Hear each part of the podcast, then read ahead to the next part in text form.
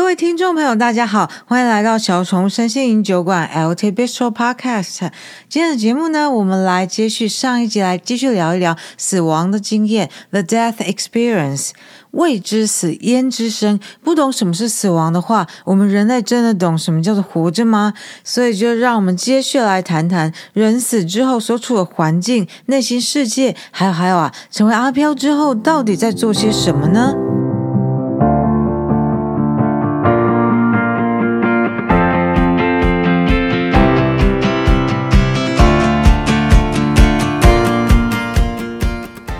主题继续接续上一集的内容，来谈谈死亡经验 （The Death Experience）。这个呢是赛斯跟 Jane Roberts 在《灵魂永生》这本书的第九章的标题。我们上一集在第七十八节内容里面谈过了死亡，它从意识的层面来说是怎么一回事，也谈到了意识闪烁的这个观念，并且呢说了很多关于人刚刚死亡之后可能会有的经验。今天这一节节目呢，就让我们继续往下讲，让我们来谈谈人死了之后的环境是什么样子的呢？会遇到我们死去的亲人朋友吗？如果遇到的话，还是像以前一样的感觉吗？人死了之后是马上去投胎吗？如果不是的话，那他们在做什么呢？有可能以后可以不要再投胎了吗？首先呢，让我们先来聊聊啊，死后的环境是怎么一回事。我们自己的文化呢，对于死后的环境是称呼它叫做阴间的。阴间听起来就是阴阴森森、很可怕、阴沉的。但是呢，赛斯老大他说，死后的环境啊，其实并不阴沉，而且相反的，他们有可能比你现在所知道的实相还要热烈跟快乐许多的。啊，不过啊，我是觉得啊，这可能也是有会因人而异的地方，会不会是啊？因为你知道有些人嘛，他们在就是在目前在地球上的确是生活在很艰困的环境里面嘛。比方说，地球上有很多地方现在都在战乱之中啊，或者说有一些生生活环境是非常的辛苦。诶，而且呢，我要岔开话题一下。不知道为什么每次只要一想很辛苦的生活环境，我就会想到生活在南极的国王企鹅。天哪，这实在是太辛苦了诶。好，那回到我们要讲的主题啊，所以说有可能啊，死后的环境是会比这样的状态来的快乐又热闹许多的。但是呢，我有时候也会这样讲，这样这样想啦，就说三老大他不太会去讲一些鬼啊、可怕的东西嘛，魔鬼或是邪恶的法术之类的。但是我有时候是觉得很困惑，说难道这些东西不存在吗？还是说呢，其实他不想吓到我们？但是如果是存在的，可是他却不告诉我们，他原因是什么呢？为什么呢？这个我是无从得知啊。不过到目前为止，我是觉得啊，就是我们可能呢自己要眼睛放亮一点，要学会去辨认什么是真正的灵界使者、阿飘护卫队，或是长什么样子，然后要跟对人走哦，这很重要的。好，不过话说回来，是要走去哪里呢？死后的环境啊，阴间，它到底在哪里呢？这个啊，赛斯老大还说，其实人类呢，如果会问这个问题的话呢，就表示他们对于实相本质是什么，都还有误解在。因为呢，就存在来说是没有这里那里的宇宙里面呢，也没有一个像是灵界星球或者阴间星球的地方，让阿飘有地方可以去。其实呢，死后阿飘他所在环境并不会去占据空间，也没有一个特定的地点。他们在的地方，哎，其实有可能就在我们现在这个物质世界里面，只是我们没有办法察觉到，因为我们跟阿飘的频率是不一样的。那这个频率不同的观念，其实就很像是。好比说，我们用收音机在听广播节目一样，我们活着的时候呢，就是把频率聚焦对准在物质世界这个频道上。这个时候呢，我们是没有办法用物质世界的肉体听到、接收到其他实相的频道的。那即使那些频道的节目都一直在播放，那些讯息都一直在我们身边，可是只要我们没有办法调那个频道去接收它们，那么对我们来说就跟不存在一样。可是死亡之后呢，变成了阿飘。阿飘，他是在另外一种频率上，我们活着的人呢，也是接收不到的。即使啊，那个阿飘有可能其实在我们身边。哎，好好，讲到这，大家会不会开始吓，有点吓一跳，开始有点害怕，害怕，疑神疑鬼的。哈，好啦，难怪赛斯老大不跟我们讲这些。不过大家不要怕啦，频率一样就是不一样啊。好，那接下来呢，让我们来说说人死了之后，他内心会发生什么变化？大家记不记得呢？我们之前在节目的第七十二集里面谈过，赛斯和我们不一样的地方，其中之一就是他跟其他的存友是以心电感应的方式沟通的。存友和存友之间呢，都知道对方在想什么，这是没得隐瞒的。可是，而话说回来，阿飘呢？阿飘之间他们是怎么沟通呢？他们是比较像我们人类这样，可以把话讲出来，也可以把感受就跟想法深深的藏在心里面，不让对方知道，还是说呢，他们比较像赛斯老大他们那样，是用心电感应呢？嗯，根据塞斯老大说法，他说人死之后啊，在这个死后期间，心电感应呢会毫无扭曲的运作。所以说啊，变成阿飘之后，有亲友来接引的话，你对这些已经死亡的亲人的真正感情瞒不了你自己，也瞒不了他们。这里面是没有任何虚伪的哦，你对他们的真正感情，你是隐藏不起来，也没办法假装的。所以说呢，如果生前这个人的爸爸或妈妈是一个没什么感情的人，也没特别为小孩做什么带着爱的举动，但是在大家都还活着的时候，很多可能很多人都还是会假装说：“哦，亲情人就有他伟大的地方，即使他不是一个很好的爸爸或妈妈，我还是爱着我这个爸，我这个妈。”但是呢，死了之后成为阿飘，阿飘就不会像人类一样去假装了，阿飘就没有人类的那种孝道压力或者人际关系的虚伪的习性。阿飘呢，不会去假装爱一个没做什么的父亲或母亲，而只是因为他们是父母就敬爱他们。那这个意味着什么呢？这里啊，其实带出了一个非常非常非常重要生命课题，那个就是呢，你必须要去处理存在于你自己以及所有在等着你的亲友间的真正关系。诶，这很重要，我靠，这下厉害吧？因为这个课题可是一个非常沉重、一个一辈子都在处理的课题耶！哇哩嘞，要是我们活着的时候还没有处理好，结果死了之后，你不但逃不了，还得正面去面对。我靠！我听到这边会不会有些听众心里面开始想说：那最好我的死去的亲友不要来接我好了啊，最好是上师们来接我就好了啦，哈哈！如果可以这样选的话，最好是啊。不过哦，这种心电感应的透明度啊，有时候是会直接带来好的结局的。比方说呢，以前有一个你很讨厌，甚至于认为是你的敌人的人，如果死后还有相遇，你可能会发现，那个你以前只是把他当做敌人的人，当你懂了他以前做事情的真正起心动念之后，你有可能会发现，实际上他是很值得你敬爱的哦。别人的起心动念呢，在你成为阿飘之后的面前，会明净如水晶；而同样的，你自己的动机对别的阿飘来说，也会明净如水晶。不过呢，每个人都是不一样的课题，每个阿飘意识也都是不一样意识，所以其实每个阿飘，他会以自己的方式对自己明净如水晶的心境动机起反应。如果这样说的话，变成阿飘之后，就对于别人在想什么是一清二楚的话，那么听起来好像这个阿飘变聪明啦。这也不见得哦，因为这只是一个存在体，由三 D 物质实相生命体变回意识存有的存在体，他们之间的沟通方式是不一样的。但是聪不聪明、有没有智慧，跟这个意识的学习进展有关系。一个阿飘呢，如果之前活着的时候并不聪明，那么他成为阿飘之后，并不会自动变聪明。可是同时呢，他的确也没有办法像以前活着的时候一样，去躲避自己的感觉、情感或动机。那想想看，活着人啊，自己或者你周遭人，是不是很多人内心爱恨情仇都有他各自的理由，不愿意表达出来？如果是爱的感觉没表达出来，心中是不是终究有可能会产生出一种遗憾的感受？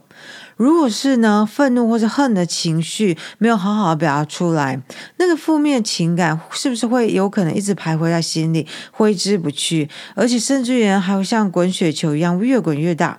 而如果有时候呢，自己产生一些低级的念头、想法，而且啊，甚至于真的做那些低级的事情，但是呢、这个人可能内心毕竟还是有良知的，于是呢，内心里面就跟自己过不去，然后就深深的啊，把那些往事跟内在冲突把它压抑下去，那种无法接受某一部分的自己的感觉，那种很浓烈的愤怒或恨意，那种徘徊不去的惆怅遗憾，在成为阿飘之后，都会像明镜的水晶一样呈现在自己面前。阿飘们不会突然的变得很有智慧，可以立即知道怎么去处理这种种种涌出来情绪感受。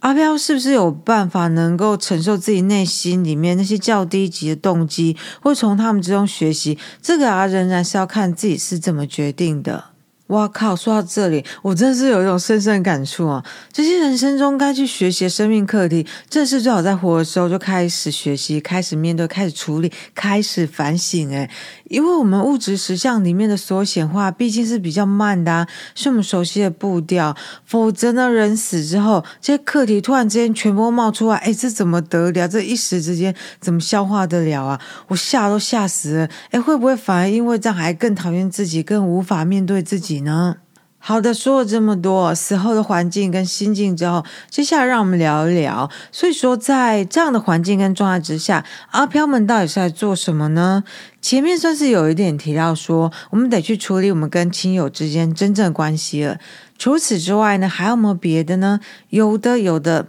简单来说，阿飘就是要学着在一个新的环境里面运作。他要学习如何在一个没有物质世界的意识存在状态中，要如何体验。因为啊，赛斯老大他也花了很多书的篇幅来告诉我们，要如何去体验跟创造，如何去审视我们信念系统，信念是如何被情感跟思想创造出来的，如何创造价值完成。可是啊，大家想想看哦，如果我们从来都不知道这些，那么突然之间变成阿飘，但是阿飘的世界物理原则又跟物质世界不一样，那么不就一时之间真的不知道该怎么办，充满迷惘了吗？所以说呢，这个时候才需要灵界使者，或是已经死亡的亲友，或是呃阿飘护卫队的协助，来带领我们走出迷惘。同时呢，还要跟他们学习很多东西，比方说呢，有些阿飘他必须从头开始学习某些行为准则，因为他们根本就不知道自己的思想或情感的创造潜力是怎么一回事。嗯，这怎么说呢？比方说，比方说，有一个刚死的阿飘，他可能因为被他死后状态吓到，于是他开始回想起还活着的时候对他很好一位阿姨，因为想到这位阿姨会让他有温暖安定的感觉。可是呢，在灵界一想到这位阿姨，这个阿飘有可能马上就咻的突然跑到那个阿姨那边去，然后呢，这个突然空间转换，有可能又会让这个阿飘给吓死了。那他因为他害怕，于是他想要躲回自己的房间。结果呢，他一动念，咻，他又瞬间空间转换到他生前所住的那个房间里面啊。结果这一转换，他又吓到啊，怎么会这样？因为他看不懂这之间有什么连续性，他只是感觉到自己毫无节奏或毫无理由的被从一个经验丢到另外一个经验里面，而这个速度又快到他根本没有办法靠自己去领悟到说，其实是他自己的想法念头在推动他的。因为这样子呢，所以前面才会说阿飘要去学习。如何在一个没有物质世界的意识存在状态中，在这样的一个新的环境里面，要怎么去运作它？好，那当然啦，并不是每个刚成为阿飘的都会这样被自己思想丢来丢去啊。有一些人呢，他们因为宗教信仰关系，他强烈的相信自己是一个好人，死后会上天堂，或者圣人，或天使，或阿拉，或耶稣，或菩萨来接引。像是这一类呢，对死后生命有信心的人，他们变成阿飘之后，他们呢就会发现说，诶，他自己其实是更容易来适应新的情况。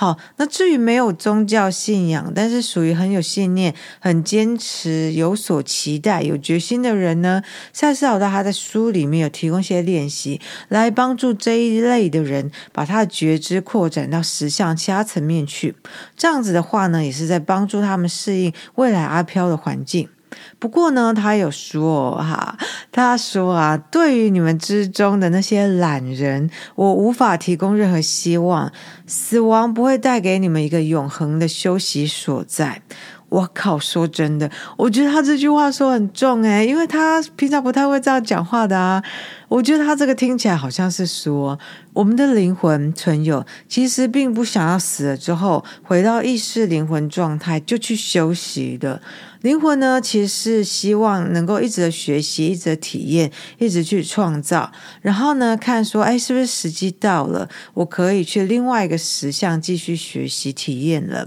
所以啊，不要心里面想说啊，我死了之后一了百了这样子，然后是不是都可以不用再去烦恼物质世界里面讨厌的人事物了呢？听起来显然不是诶，而且还还你还必须要更直接去面对哦，因为塞斯老大还说啊。人死了之后，不止必须要用你的能力，而且还要为那些在你前一生之中还没有去好好利用的能力，你还必须勇敢的面对自己哦。哇靠，真的是这个宇宙里面运行准则是没有再放过自己的哎，真的是要时时刻刻都不断的学习、体验、面对、处理跟创造。成为阿飘之后啊，这个阿飘呢，这时候呢，他就必须要去审查他已经离开那一生，他是怎么去过他这一生的，他创造出了什么样的一生，也就是说呢，他得花很多时间去好好反省，然后去审查每个细节。在这审查过程中呢，同时又去学习，去了解自己的经验是如何从自己的思想跟情感中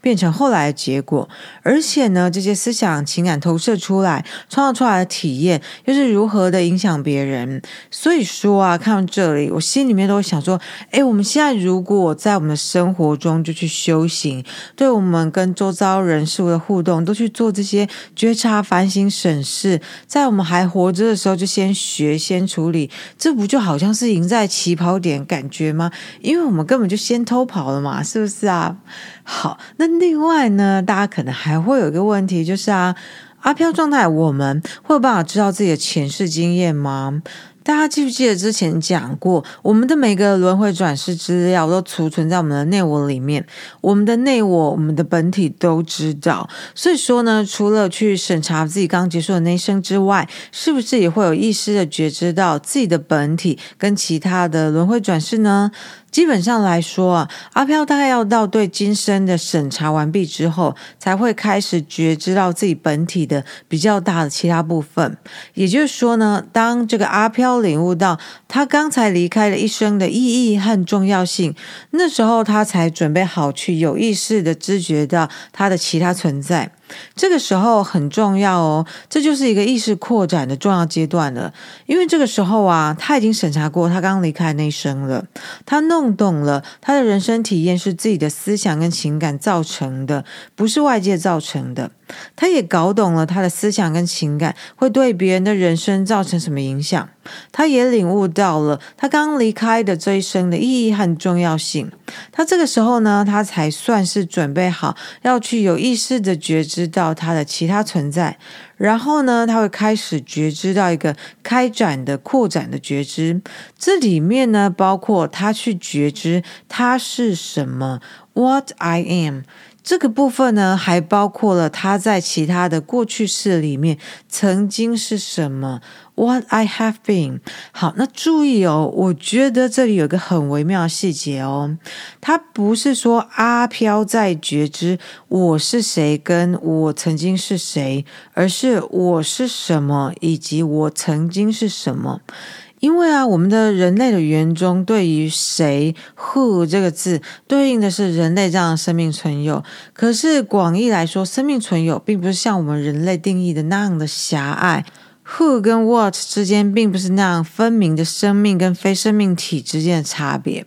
好，那当然啦，这些并不是阿飘自己能够完成的。我们前面说过，可能会有死去的亲友或其他阿飘护卫队、灵界使者来接引刚死去的阿飘，而且呢，也会有训练中心在那里按照每个阿飘了解跟感知的能力来为他解释实相的本质。而学会运用思想情感能力之后，阿飘们就可以开始改变自己的外貌。通常呢，阿飘会选择看起来像是自己当年二十岁，充满青春活力，外形处于肉体。顶峰时期那样的成熟形象来作为他阿飘的外形，但是呢，也会有一些阿飘，他选择他当年达成了他人生最伟大的精神或情感高峰时的那个形象来作为他现在阿飘的形象。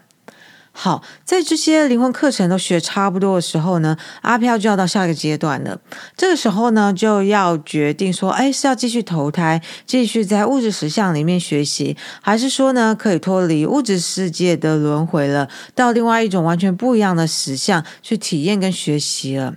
嗯，在这里啊，如果你把《灵魂永生》这本书拿出来读，你就发现哦，照赛斯老大说法，好像这个时候呢，如这个阿飘可以选择去投胎，或是去别石像了。但是呢，如果你有接触其他身心灵资料，在探讨这个领域的，可能会发现别人写的讯息好像不太一样。尤其呢，如果你在看的是跟因果业力有关的资料，可能会读到的是很明确的讯息说，哦，脱离物质实相轮回，这并不是灵魂自己能够决定的。而我自己呢，我自己觉得这边呢，其实是很模糊的，人类未必能够参透的。那我自己个人是这样解读啊，这不是赛斯老大说，这是我个人的看法。嗯，三十老大他比较不会去谈因果业力，他偶尔讲到呢，也是稍微带过而已。他基本上呢是要教我们如何看透实相本质，去看懂思想情感是如何触发言语和行为去创造世界，而不是反过来说我们的人生好像都被外在环境给影响跟控制着。那他希望呢，他带给我们的观念可以协助我们拿回自己的力量，好好的在这一生之中去体验、去学习、去创造，进而。扩展我们的意识，而当他说呢，许多人将继续进入其他物质生活，我觉得他的意思是说，这个阿飘就去投胎了。他即使是选择去投胎，我个人是认为说呢，就用比较接近人类白话的说法是，由于这个阿飘过去的所作所为，他的人生经验会导致他又回到轮回转世的宇宙运行定律去，那是他的思想、言语、行为的结果，导向他会继续投胎的这个选项。可是呢，有一些人他已经在物质实相里面学习差不多了，他们的意识已经扩展进化到某一种程度，已经不需要在物质实相里面继续学习了。这些人的过去修行的结果，把他们导向了可以脱离物质实相轮回的这个选项，所以才会说呢，这些人即将选择在全然不同的系统中生存，以及发展他们的能力。还有一类的阿飘呢，他们已经是属于那种可以脱离物质世界轮回境界了。但是呢，这时候的他们是真的可以自己做选择，而不是被宇宙运作给决定的哦。他们可以决定再一次的回到物质实相肉身生活。而如果呢，他们做出这样的选择的话，通常呢，他们会做出这个选择，都因为他们对之前体验过物质实相有着很多的慈悲跟爱。他们想要回来这个世界，告诉世人他们的经验，协助世人可以更快的做灵魂意识的学习跟成长。达到更好的意识扩展与提升，而能够早一点像他们一样，能够脱离物质世界的轮回。哇，讲到这里哈，继上一集之后，今天我们又聊更多的死亡后的经验，希望大家不会觉得惊惊害怕，而是充满好奇的接收到很多全新的视野吧。说真的哈，这死后环境感觉上好多灵魂功课要学习啊！诶，怎么会这样？根本就不是说有个天堂可以在那边吃香喝辣，每天放松享乐就好啊！天哪，原来灵魂意识的本质都是很劳碌命、爱学习、喜欢辛苦修行的吗？嗯，好啊，如果是这样的话，那我们正是要来好好的，在活着的每一天里面，都在生活中处处修行呢。你也有这样的感觉吗？感谢大家今天的收听，下回见哦。